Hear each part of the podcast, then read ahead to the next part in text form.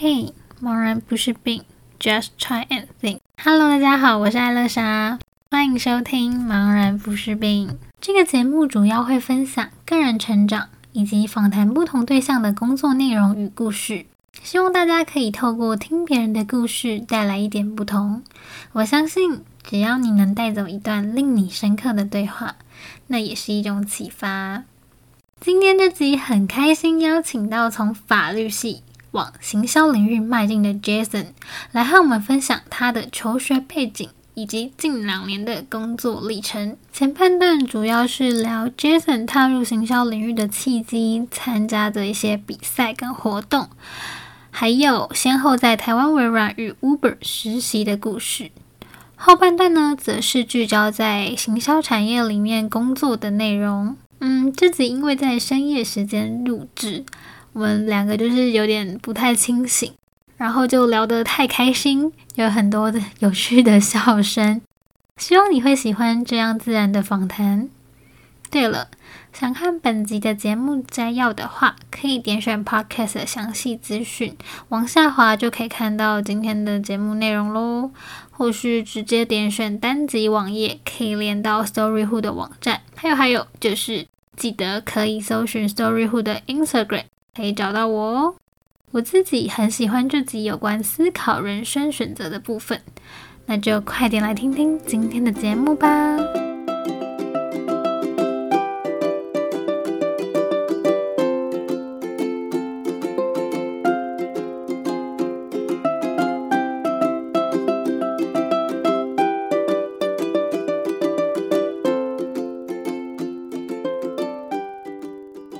Jason。Hello，Hello hello.。可以先简单介绍一下你的背景吗？呃，我现在目前是在算是行销顾问公司担任，就是整合行销企划。然后我之前是法律系的，对，然后在法律系的过程中就有去做一些实习啊，或者是一些商业竞赛，然后渐渐的就哎，可能就没有走法律这条路，然后开始碰触行销这个这个领域，然后一直到第一份工作、第二份工作这样，然后现在目前。就是以整合行销企划为主要的工作内容。嗯，你大学的时候是很快就知道自己不想往法律走吗？嗯，应该是，其实应该是大三，大三那个时候吧。因为反正大学就是这样嘛，有些人可能。我自己我不知道你是不是啦，我自己是 分数到就是哪里你就你就去填哪个系。那然后当初高中的时候，我就想说，哎，法律系好像学学法律，然后你知道保护自己、保护家人，好像也不错。就是没有把没有把这条路想的太困难，就想说反正至少自己以后不会被骗，然后就走这条。然后因为刚好我爸妈又是公务人员，所以。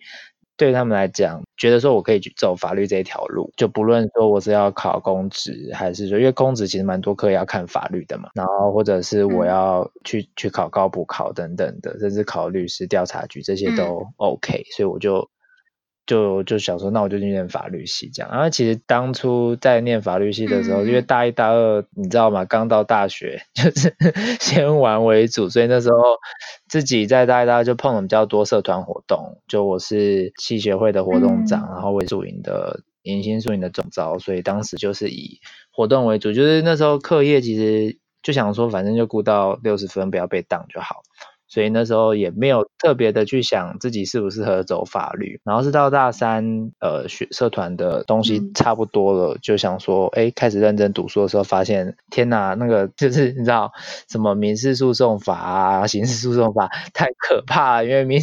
本来的那种民法、刑法都只是对我来讲，就是可能嗯概念式的那种，就好像还好，但是走到诉讼后面越艰深的时候，就发现。好像自己对这个领域没有什么兴趣，嗯、但是那时候想要转系，好像也有点来不及了，所以就会想说，那我就尝试找找看有没有其他不同类型的活动或者是实习等等的。就是当时其实也没有想那么多啦，就想说换条路试试看，就是多一点这些经验这样子。嗯，那可以聊一下你在大学时候参加过的活动吗？活动的话，我记得那时候我好像有参加一个，就是台新银行在就是在辅大办的一个悠游认同卡的那种创意行销竞赛，就是它的那个概念是，呃，台新银行有一张辅大悠游认同卡，然后主要就是希望去吸引辅大的校友去去办那张卡，然后你你的消费就可以回馈回馈辅大这样子，概念是这样，然后你就要去设计一系列的行销活动。其实那时候我们根本就是对于行销这个东西就完全都没有想法。我记得那时候我就找了同样都是法律系，可是就是对法律也没有兴趣的人，我们三个三个吧，我加另外两个，我们这三个不务正业的人，然后就参加这个活动。然后当时我们还很认真，因为我们那时候都没有学什么呃气管系或者是什么的，就是那种管理学程或者行销系什么的的课程。那我们想说，那我们这样子想的活动会不会会不会评审就会说，哎，我们的东西怎么都没有依据啊，没有理论。然后我们那时候还去研究什么什么 SWOT 分析，就是那种就是行销会会要做的一些前置作业的研究。然后我们拍了一支影片去介绍呃这张卡。后来最后面我们是得到第二名啊，就是评审给的分数也没有到很低，然后再加上网络投票，我们就获得第二名。这样，我记得那时候的那支影片好像好像有两千多人按赞。这个活动在福大有很大肆的宣传吗？没有哎、欸，我跟你讲，报名的只有五组。还是五五组嘛？哎，我不知道，我就最后面评 present 评选的时候只有五组，然后我们是第二名，好像其实也没有很厉害，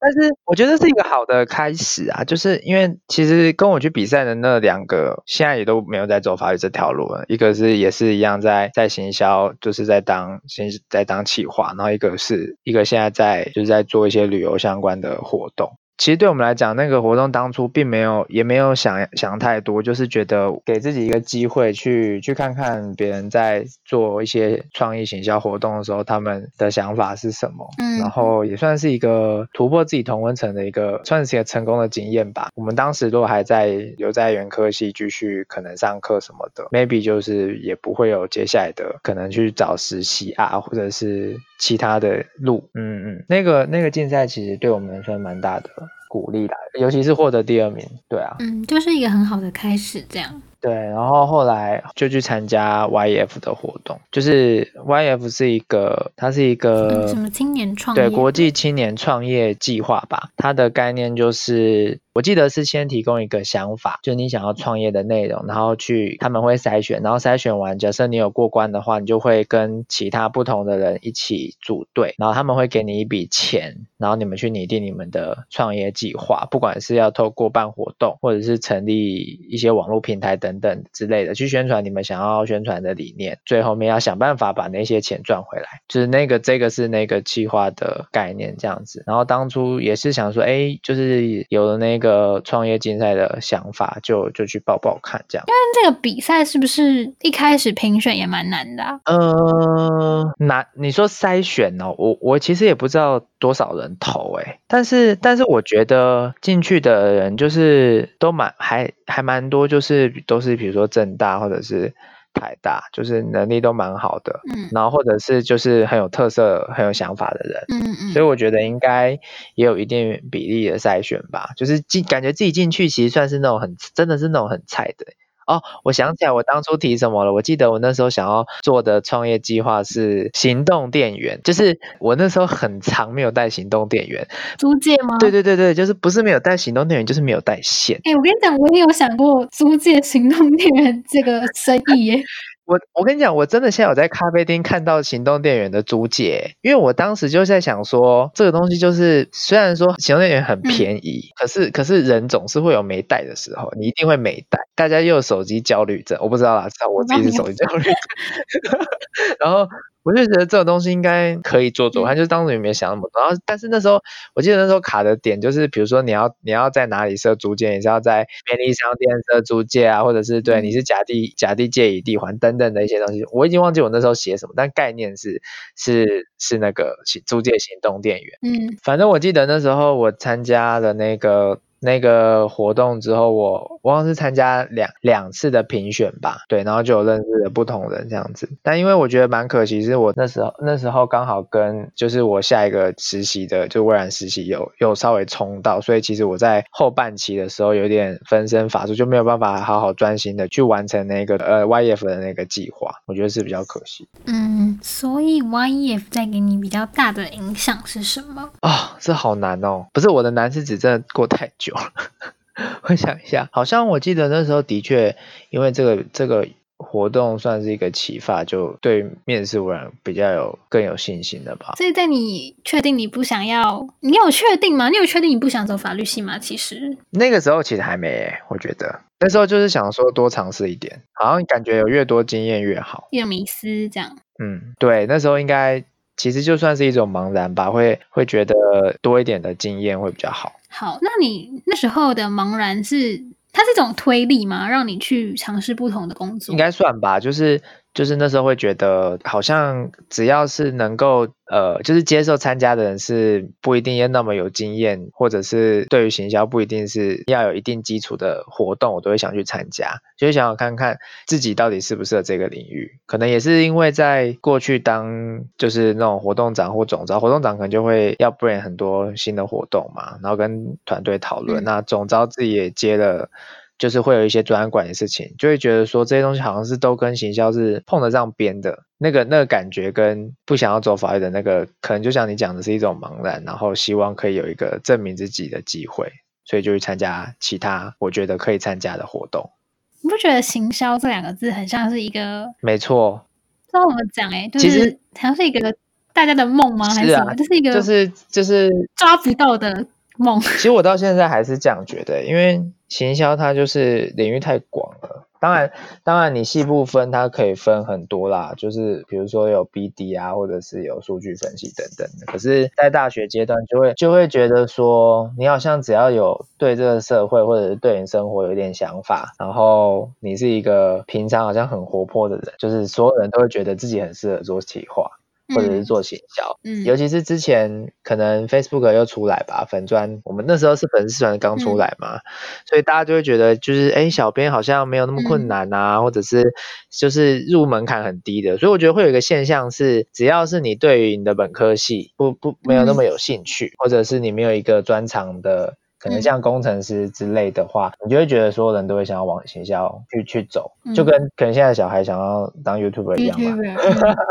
之类的。对啊，当时就是也是一个这样的感觉，嗯，所以去参加了其他的不同的活动，嗯。所以你那时候就是觉得可以往行销走，然后我就去了微软实习。对啊，然后那在微软实习有什么比较大的？影响微软实习嘛？我那时候我想一下哦，我那时候会去面微软实习，蛮大一个原因是在 YF 的过程中，因为我我有代表团队去上台演讲，就是我是可能相较之下比较可以 present 的人吧，就是大家可能其他人是有想法的，但是我我的想法，因为当时那时候比较，我可能跟其他人比起来没有那么多，但是他们可能觉得我的声音或者是我的。口条能力是相较之下比他们突出，所以他们就希望我去 present。然后也是因为那个过程中，我觉得，呃，就是你除了内在就是自己要有想法之外，好像对于行销来讲，你也要能够表达你自己的你你所想的东西，然后去说服别人接受。所以我那时候就觉得口条很重要，所以当时我就看了就是。微软实习有一个学校助理的角色，然后就觉得，哎，他可能可以加强我在口条上面的能力，或者是更能够把你所想的东西，或者你自己要卖的东西去说服别人。嗯，所以那时候就去面试了微软实习。那你觉得从协销助理的工作真的有帮助你加强你的口条，或是什么样的进进步吗？嗯，我觉得多少会有吧，因为因为当时的工作就是要呃，微软当时有推出一台笔电，然后我们等于是要去实体的通路去面对面接触消费者，然后去告诉他呃笔电的好，这样其实就跟嗯些就是推销员有点像。那但是当时我让你给我们的呃概念是，你要怎么样让消费者能够真的喜欢这个产品，然后你不是只有一用一个强迫推销的概念，你可能可以从很多面向去观察消费者，比如说他今天的穿着，或者是他的言行举止，嗯，然后找一个适合的切角去说服他。这个东西是我觉得到现在目前工作来讲，就是你观察人的状态来说，其实都是有学习的。那当然就是你学习到一些产品知识，那你怎么样把这些硬的、生硬的产品知识转化成能够跟消费者沟通的语言，其实这也很重要。当时我觉得我们呃实习生最练习的就是这个部分，就是你不可能只跟他讲。电脑效能有多好多好，嗯，那你可能要用一个口语化的方式，能够让人家听得懂的方式。那其实我觉得，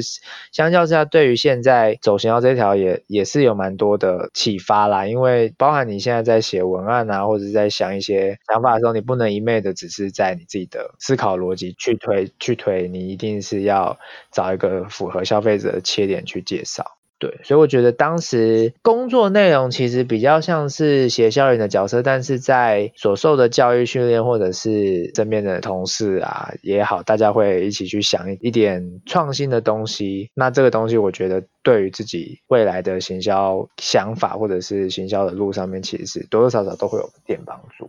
嗯嗯，你讲的很好哎，让我回忆了一下。其实那个工作真的就是。算蛮普通的吧。对，但是你这么一讲，我突然觉得它有促进了一点，除了观察以外，嗯、觉得还有一些思考方面会比较全面一点。你是说，呃，单纯卖东西这件事情吗？还是什么？嗯、就是从讲话的逻辑啊，嗯，就是我要把这个产品介绍给客人的时候，我站的角度跟我要怎么样更生活化，让他听得懂，这就是一个蛮重要的一种话术。嗯、我们说的是话术，是不是？嗯，而且还要。还要快速的让他听得懂，就是你可能从他看到你，然后看到产品到他离开，他可能只有十五秒的时间，你要怎么样在这十五秒的时间，对，然后不同的性别的人就要给他不同的重点。其实它也算是一种，就是你在你在揣摩你的目标贴的时候，你你的切角啦。那你觉得在微软的视野有什么不一样吗？嗯，我觉得有诶、就是微软还有另外一个我觉得蛮大的收获，就是认识了很多不同的人，然后这些人现在也就真的是在很多不同的产业，不论是可能有人走航空业，然后有人走行销，有人走那种管理顾问，或就很多不同的产业，基本上真的很你你在每一个产业都可以看到有微软的人在里面，你可能有一点。迷惘啊，或者是你有想要转职的时候，其实他们都会算是蛮大的一个可以帮助的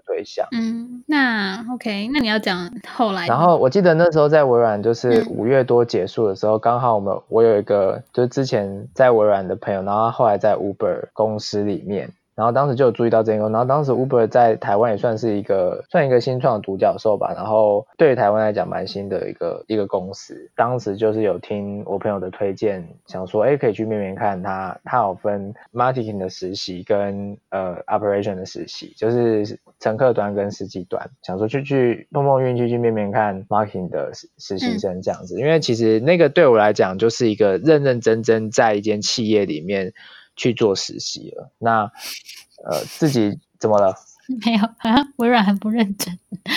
哎。哎，哦，不能这样讲哎，对，那我我重来，应该说，呃，就当时去面去面 Uber 的 marketing 实习生的时候，就会相较之在微软里面，因为微软是以比较多的时间在外派嘛，就会在各通路里面去服务消费者，然后比较少去公去接触公司本身的一些外商文化或者一些内容，然后呃，去面 Uber 实习生的时候，就等于是你会真正是接触到这个公司它在 marketing 的一些文化，或者是它它的一些策略。当时就想说，哎、欸，碰碰运气就去面面看这样，然后，后来蛮幸运，就是面有有面上这样。嗯，那你那时候主要的工作内容是什么？那个时候主要，因为那时候 Uber 刚进来台湾，呃、嗯，我们就是协助他呃做拓展，就是呃当时台北那时候，我记得我第一个专案就是跟在地的一些餐厅谈合作，然后那个概念是我们可能会给餐厅一个 QR code 立牌，然后也会给他们一个呃 promo。只要他去帮我们协助，就是客人去输入那个 promo 的话，乘客就可以有享有折扣。店家我们也会依照乘客的一个登录的数量，然后我们会去给他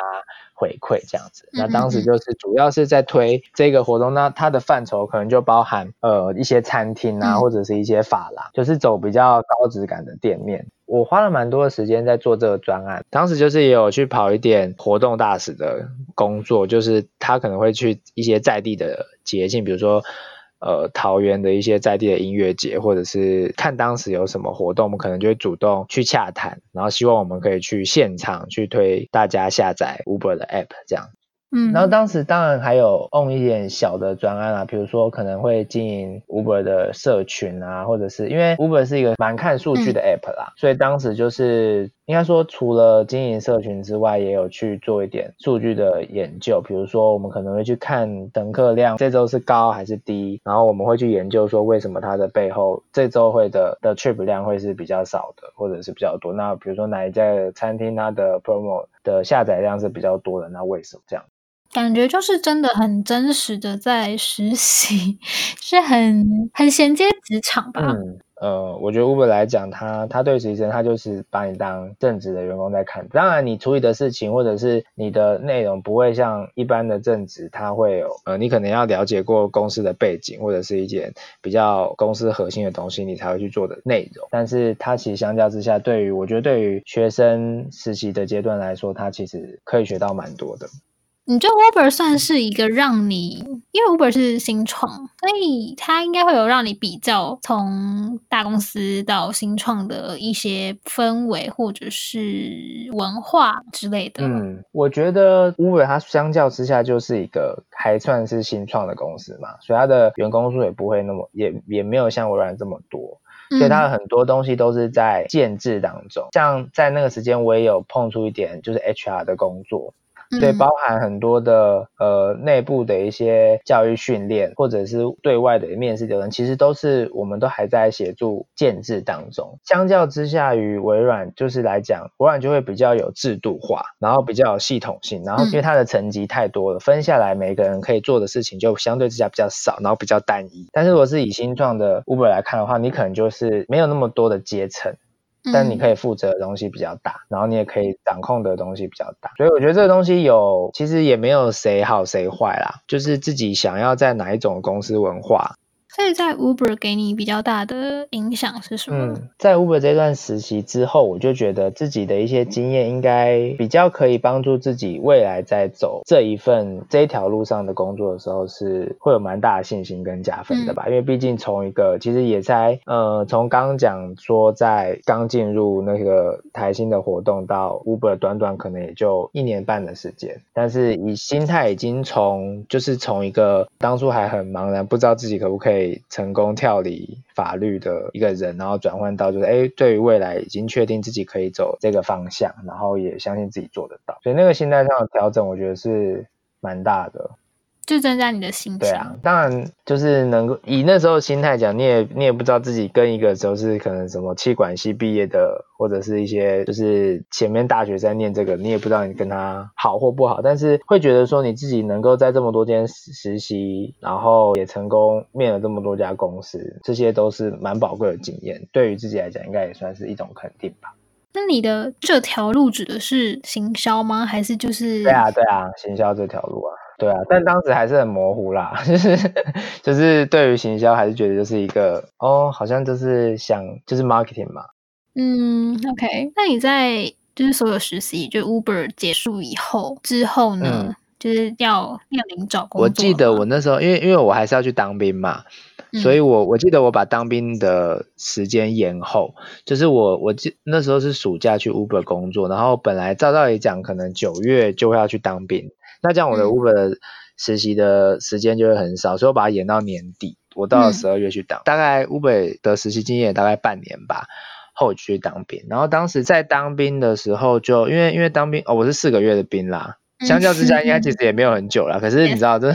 这四个月就是一个，嗯，就是真的是好好思考人生的一个四个月。当时就想说，呃，自己是不是要继续在呃大公司待？因为可能那时候也理想的觉得，诶，比如说我之前在微软实习，或在 Uber 实习，我可能就比比别人更有机会的在这些公司，可能在当兵结束的时候可以回这些公司工作。但同时也会思考着，就是，诶，那我在这样的大公司去做了之后，我能不能够学到更多我想要学到的东西？还是说会因为公司的制度啊，或者是呃一些限制，然后反而能够让自己学到的东西比较少？我觉得在那四个月会花蛮多时间在想这个。OK，我觉得非常好诶，你这段话很有人生启发。那诶，好像有一个结论，对不对？想一想，我就觉得未来想要走这一条，不管是行销企划或者是 PM 的这条路来看，其实自己并没有太多的本钱，就是撇开一些实习经验来说，毕竟我非本科系。在那个时候会觉得自己能够找到一个地方，是它可能不一定是很知名的公司，或者是呃薪水很优渥等等，但是它可以让我有累积很多，同样是一个。就是在过去那一年来讲，我参加了很多活动所累积的东西，所以让我可以进到这些实习的。同样的想法，会觉得那我未来想要朝更好的自己想要成为的那个人的话，嗯、其实现阶段不应该是会去考量到公司的名气或者是薪资水平等等的。所以当时我就想想要找一个可以给自己多一点磨练的空间，所以我当时就决定想要从就想要去找代理商的工作。嗯，因为我觉得代理商是。至少听起来来讲啦，它是一个，它会真的是非常辛苦，但是它可以累积到不管是人脉或者是呃你的工作能力等等的一个地方。嗯，所以就是在你思考人生的那四个月里面，突然开始觉得说，不是只是追求可能薪水，嗯、或是来，我们先插播一下，就是有粉丝来问，就是 Jason 问题，天哪，他想问两个，他想问两个问题。哦第一个问题是，你要如何在嗯兼顾法律系课程之下持续的实习？兼顾课程之下实习哦。没办法、很老实的跟你说没办法，所以我当时的课业就是就是雇一个我们求薪安理得，我们求一个欧趴就好了。然后，但是那时候是因为你已经确定你不要走法律了，对啊，当然啦、啊，就是因为你还是得完成你的责任啊，你的学业就是要继续进行。可是你你知道你有更大的目标，是你想要专就是发发挥更多的时间在实习这一块，所以我觉得你应该要先就是呃不。是你啦，对不起，这位粉丝，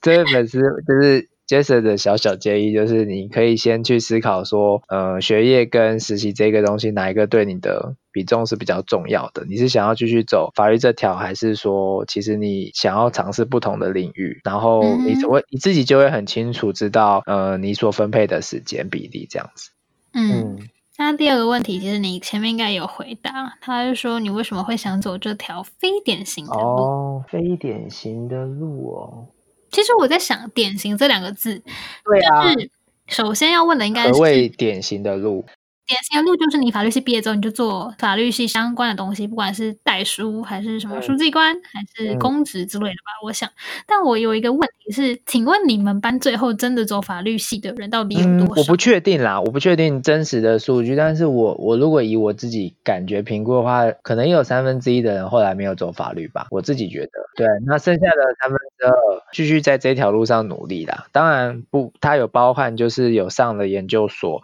然后有考上律师。或考上各种公职等等，但当然也有人可能还在还在努力之类的。那那这些努力的人就不确定他会来会不会继续走这条路，可是大概的比例是这样。嗯、至于典型不典型，其实我觉得没有一个东西是是叫做就是最正确的啦。嗯，好，所以你第一份工作到底做什么？结论先重点摘要一下。第一份工作就是算是代理商，然后主要是接公部门的表案啦。在我第一份工作，它跟一般的我不知道跟其他广告公司是不是有点不一样，因为我理解的广告公司可能它会有分业务部，然后会有文案，然后会有创意部，就是其实是是各种不同的部门在进行案的。可是从我第一份工作开始，我们就是在工作性质上面并没有区分部门。我的职位是专案管理师，所以我们并没有特别的分部门，所以每个 PM 们都要会做每一件事情，就是你要会去对应对客户，然后你要发想创意，你可能要假设你要办活动的时候，你要去对接呃下游的厂商等等的。这个工作它我定义就是整合行销的工作性质，大概就是这样子。所以你说它是一个单纯专案管理的工作吗？也不算。你说它是一个行销企划，只要企划事情嘛，也不算。嗯，所以我我应该就是半 PM 半企划吧。就如果你以案子来说，它就是不同的专案，然后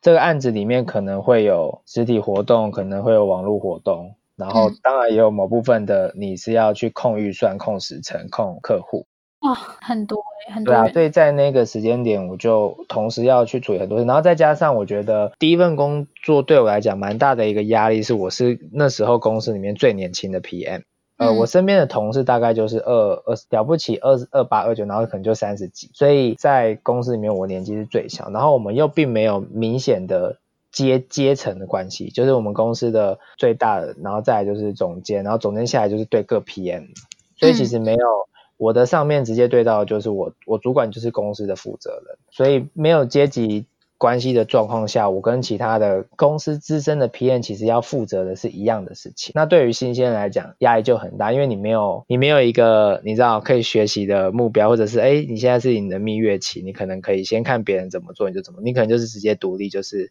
负责案子了。那当然，你可能前可是没有人会带你吗？会，就是你在前期的时候，可能我们一个专案里面会有。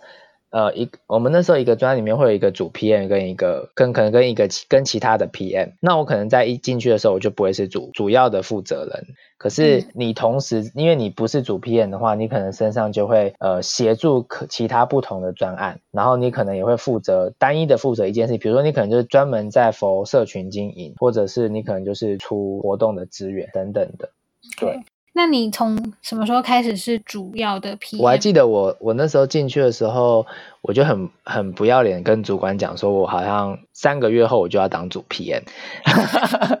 我主管就是想说好啊，然后他就真的丢了一个很大案子给我，我记得那时候是九百多万的案子吧。嗯然后让我当主 PM，然后那时候就是很自不量力啊，就想说那时候还发了一个 IG 吧，我还说什么什么人生就像啤酒，总有你发泡之时，然后接下来就是要发泡之时之类的，然后殊不知就是接了那个主 PM 之后，天天加班，生不如死，就是真的压力很大，就是你会因为因为我刚刚讲的嘛，就是工作的。没有学习对象的关系，所以你真的就是要负责很多事情。嗯、然后，可是对于我来讲，当时也没有这么多的经验，就是跟相较跟其他人比起来，可是你又很你又很 很很很自不量力的讲你要当这样的负责人，所以其实我当时那那一个阶段算是蛮蛮大的一个阵痛期啦，自己也很撞墙，就感觉你做什么事情好像都应该说你要肯定要注意很多事情，因为我像我那时候我会担心说，哎，我是主 P N，那我可能就要去分配工作给其他。的同事，可是其他同事可能又比我资深，那我要怎么去处理这样子？当时就会有点不知道该怎么做。但是我觉得我们公司同事都蛮好的，然后也会给我一点建议，可能就告诉我说，嗯、呃，比如说你的工作其实就站在公的立场来看，其实你就是做好你主片要做的工作，大家不会因为年资或者是资历等等的就觉得你好像在颐指气使这样。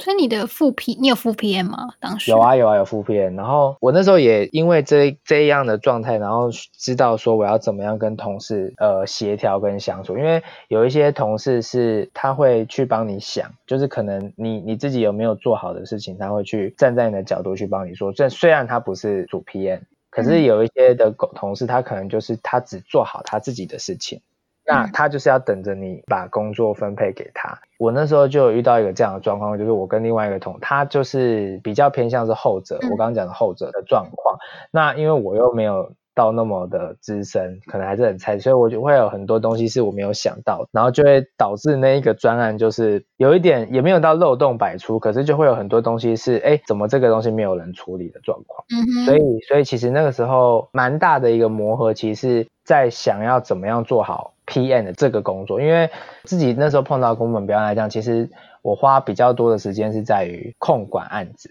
不管是跟客户沟通还是内部的沟通。相较于可能在创意的部分来讲，我觉得创意的部分占的比例比较少，把整个案子顾好是那个时候比较重要的工作。对，在第一份工作来看的话，我觉得 PM 的。花的时间比较多，就怎么样做好一个真的是，因为 PM 就是要做内部沟通嘛，然后你要去安排好所有的事情。嗯，那你那时候，你那时候加班到几点啊？哦，我每天都在加班呢。应该说，应该说我我不是一我我不是一个就是只是工作只在公司做的人啦，我可能还是会带回家。嗯，但是我那时候基本上就是每天都每天都在工作，就是 睁开眼就上班，然后工作，然后到下班，然后回家继续工作这样，然后假日也在工作。好，据我所知。您那份工作就是好像还算是福利蛮好的稳定小公司这样。嗯，那个公司我觉得薪资福利，如果是以代理商来看的话，其实还不错。好，那你为什么会想要转职还是离职啊？嗯。我想一下哦。你第一份工作做多久？我第一份工作做了两年，两年整的的那个时间点我就提离职了，所以大概是一年半的时候我就有想要离职的冲，也没有冲动了，就有想法这样。那你离职的原因就是你跟公司的人是怎么说的？我嗯，我蛮好奇。我想一下哦。应该说我，我那时候其实做到两年的时候，我一直呃想要朝就是策略面，就是企划面的程度加强，因为我会觉得在第一份工作来讲，我花比较多的时间在跟客户沟通，以及处理一些呃 PM 的事情。可是，因为我如果假设我未来想要去品牌端或者是其他可能企业里面的 marketing 上班的话，就是你每一个活动的企划层面或者是策略层面的，就是敏锐度要高一点。但是，呃，以我过去的那个公司来看的话，它相较之下比较要花时间的地方不是在这个部分。嗯嗯，OK。可能因为我自己工作个人性质的关系，公司比较希望我去做业务，然后当时呃，他们希望我去走网站的业务，因为当时公司可能想要接一点网站的案。等于是说，对我来讲，我如果要去做网站业务的话，我需要再花新的一份能力或者是时间去摸索。比如说，我要怎么能建一个网站，那网站的 PM 他可能也会有他要知道的东西。但是我过去并不是在做这些事情，所以我必须要花更多时间再去碰触一个新的领域，而不是朝一个你自己已经学会的东西，然后继续往深，然后去摸索。所以我自己思考过，就觉得我还是想要朝我理想的创意层面的行销再去多多做。努力这样，然后跟公司讨论后，我觉得公司也是蛮尊重我的决定的啦。嗯。我觉得我的工作应该是要越来越明确自己的方向，然后更精进自己。Okay. 当然多学是好的，可是如果多学，但是它必须要花到你更多的时间，那但是又没有办法让你既有的能力再更加强的话，我觉得当时并不是我想要的目标。好，所以你转换到第二份工作的时候，然后它就是比较偏企划了，是不是？对啊，我在找第二份工作，我就希望可以找一个偏企划，然后它是。身边是可以，它是一个 team，然后是可以大家一起 brainstorming 企划，然后创意的，而不是像我第一份工作这样，是可能你一个人要负责很多案子，然后你可能要自己想。因为我觉得创意这东西还是需要讨论出来，当然你自己也要多看一点案例啦。可是我是希望第二份工作可以是这样的工作模式。觉得差异最大的是什么？就是第二份跟第一份工作。我现在这份工作的话，因为它叫整个行销企划，其实我我呃我的客户第一个转变就是从我过去是公部门到现在我做做企业的客户，嗯，但是工作的内容来讲，其实没有差到很多，就还是以整个行销来看，就是你还是什么东西都要碰，但是呃性质来讲，我我现在的主管是主要应对客户的窗口，也就是说对客户的是他去对，然后我们可能会帮他。执行一些创意层面的企划，或者是一些想法给他，然后主要的窗口就会是由他去对这样子。所以我从一个比较多的工作时间是在于沟通，然后我的能力可能在沟通这块也比较好的情况下，变成现在他并不是我的主要的工作时间。对，但我觉得这个也不会不好，就是它可以让我有比较大的空间去磨练在创意这个部分。所以你的主管比较像 PM。对，okay, 好。那你到现在为止有觉得哪里不习惯吗？就是让你觉得最落差最大的地方，或是有比较挫折的地方吗？我觉得比较大的挫折就是在创意层面吧。虽然说这个东西是当初我想要磨练自己的东西，但是对于现在的公司来讲，它会对你的。这一部分有一点期待，然后他也会觉得说，你跟其他的同事应该要有同等的，在创意这一块要有同等的能力或者是经验，对。呃，因为我可能过去我的专长比较是在于专案管理，所以我在创业这个层面并没有办法像其他的正职一样，他可能可以在很短的时间就 bring 一个很完整的计划，但我可能会花的时间比他们多，嗯，然后产出的东西也不一定比他们好，所以这个是我现在面临到比较大的挫折，因为我可能会花的时间甚至是比在前公司的后期来的高。对，并并没有在工时上面并没有减少，嗯，所以我觉得这个是一个挑战吧。就是当我可以把这一个部分也做得好的时候，相较之下，我就比别人有更多的优势，然后也更全面。嗯，嗯，了解。那你现在要怎么样去？你觉得你要怎么持续进步？进步？你是说，比如说在创业这一这一块吗？我觉得各个层面的，就是你现在想要增进的有哪些啊？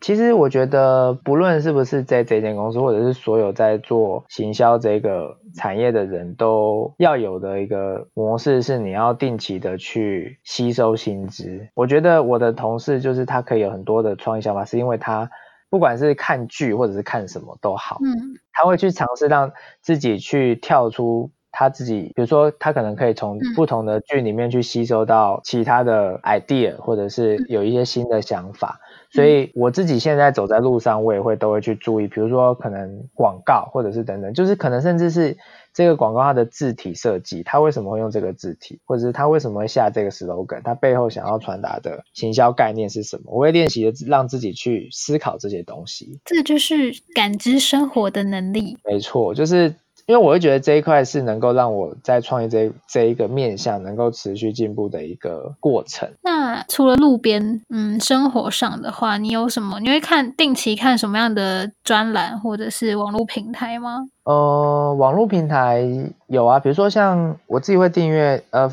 Facebook 的话，我就可能会看动脑杂志吧，或者是那个科技报纸，嗯、然后社团可能就是就是同行社群，嗯、就是送社群动这种行销都会加入的，嗯、或者是一些行销的社团，就是我会让自己的生活是能够充满在这些资讯底下的。除了社群动以外，你还有推荐的行销社团或者是平台吗？嗯，大家可以加那个有一个叫文案人聊文案室，嗯、因为我自己觉得我的文案力没有很好，然后那个文案人聊文案室，他就是会分享好的文案，那当然好的文案它就会有好的行销概念嘛，所以其实他在里面大家都蛮活跃的，不管是小编或者行销人员都会在里面去分享，不管是自己出来的，或者是他有看到好的案例都会丢在里面，然后如果是活动性质的话，大家可以去加那个。有一个叫 CMS 给社群经理的社群，对对，它就是里面会有很多的讲座，然后里面在发言的人也都来自很多不同的，就是它它其实主要是在讲社群经理的，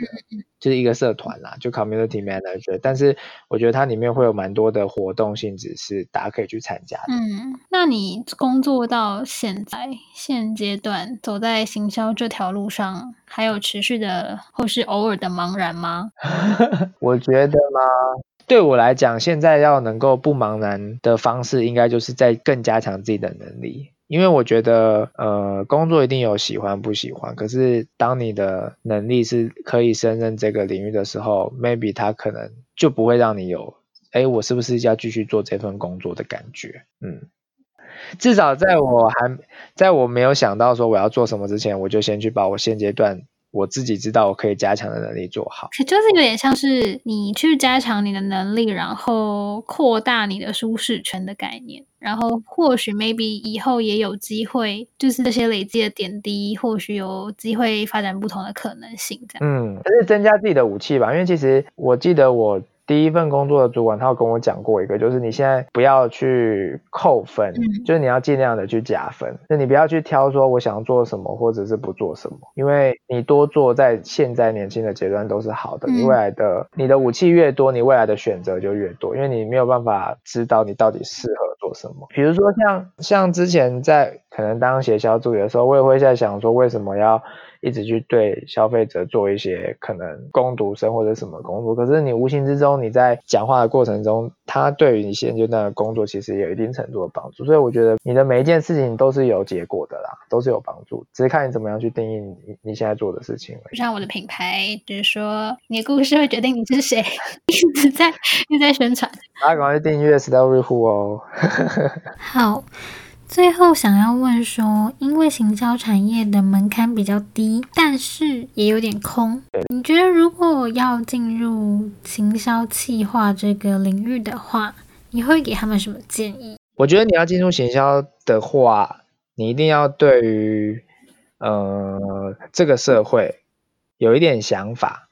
或者是你自己有想要呃为这个社会做一点什么事情。因为如果你只是因为呃，我我觉得我的点子好像很多，然后我的呃能力好像还不错，我就想要进行行销产业化，其实你到你真正踏入这个产业之后，你会发现有些东西并不是你想的这样。对社会要有一点想法。对，就是如果如果你只是觉得你自己的想法很多，点子很多，你就觉得你自己适合行销的话，那你进入到这个产业的时候，他会跟你想法有很大的落差，因为客户一定会对于你的东西可能 maybe 会有很多建议，然后也并不是所有的工作或者是所有的企划都可以照着你所想的方式走，那它可能也会有预算上的限制，或者是会有很多不同的限制，嗯、所以你必须要对于行销这一块是很有动力的。我自己觉得啦，会比较适合，呃，应该说会对你对于你未来在能不能够继续待在这个产业会有一定程度的影响力。对，然后再来就是。呃，如果你要当行销的话，你一定要对于生活有很多的观察，就是你不能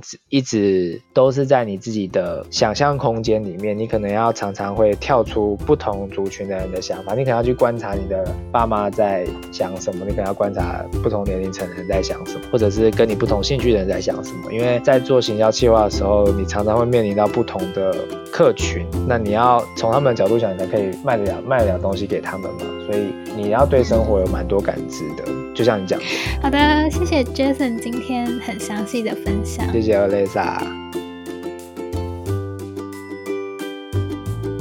听完 Jason 从法律系转换到行销领域的故事，你有什么想法吗？我知道很多人在找工作的时候都会纠结自己不是相关科系出身，导致自我怀疑或是限制自己。但就像访谈中 Jason 提到的，没有一个东西叫做最正确的。也代表没有哪一条路是典型的，即便我们不确定自己适合什么，但你做的每一件事情都是有帮助，并且会有结果的。而工作也是如此，工作一定会有喜欢和不喜欢，只是看你怎么去定义你现在做的事情。当我们愿意去学习与接受，就能够无形之中增加自己的武器，让我们未来的选择相对也越来越多。慢慢拨开云雾，不再那么茫然，也能因此持续往前迈进。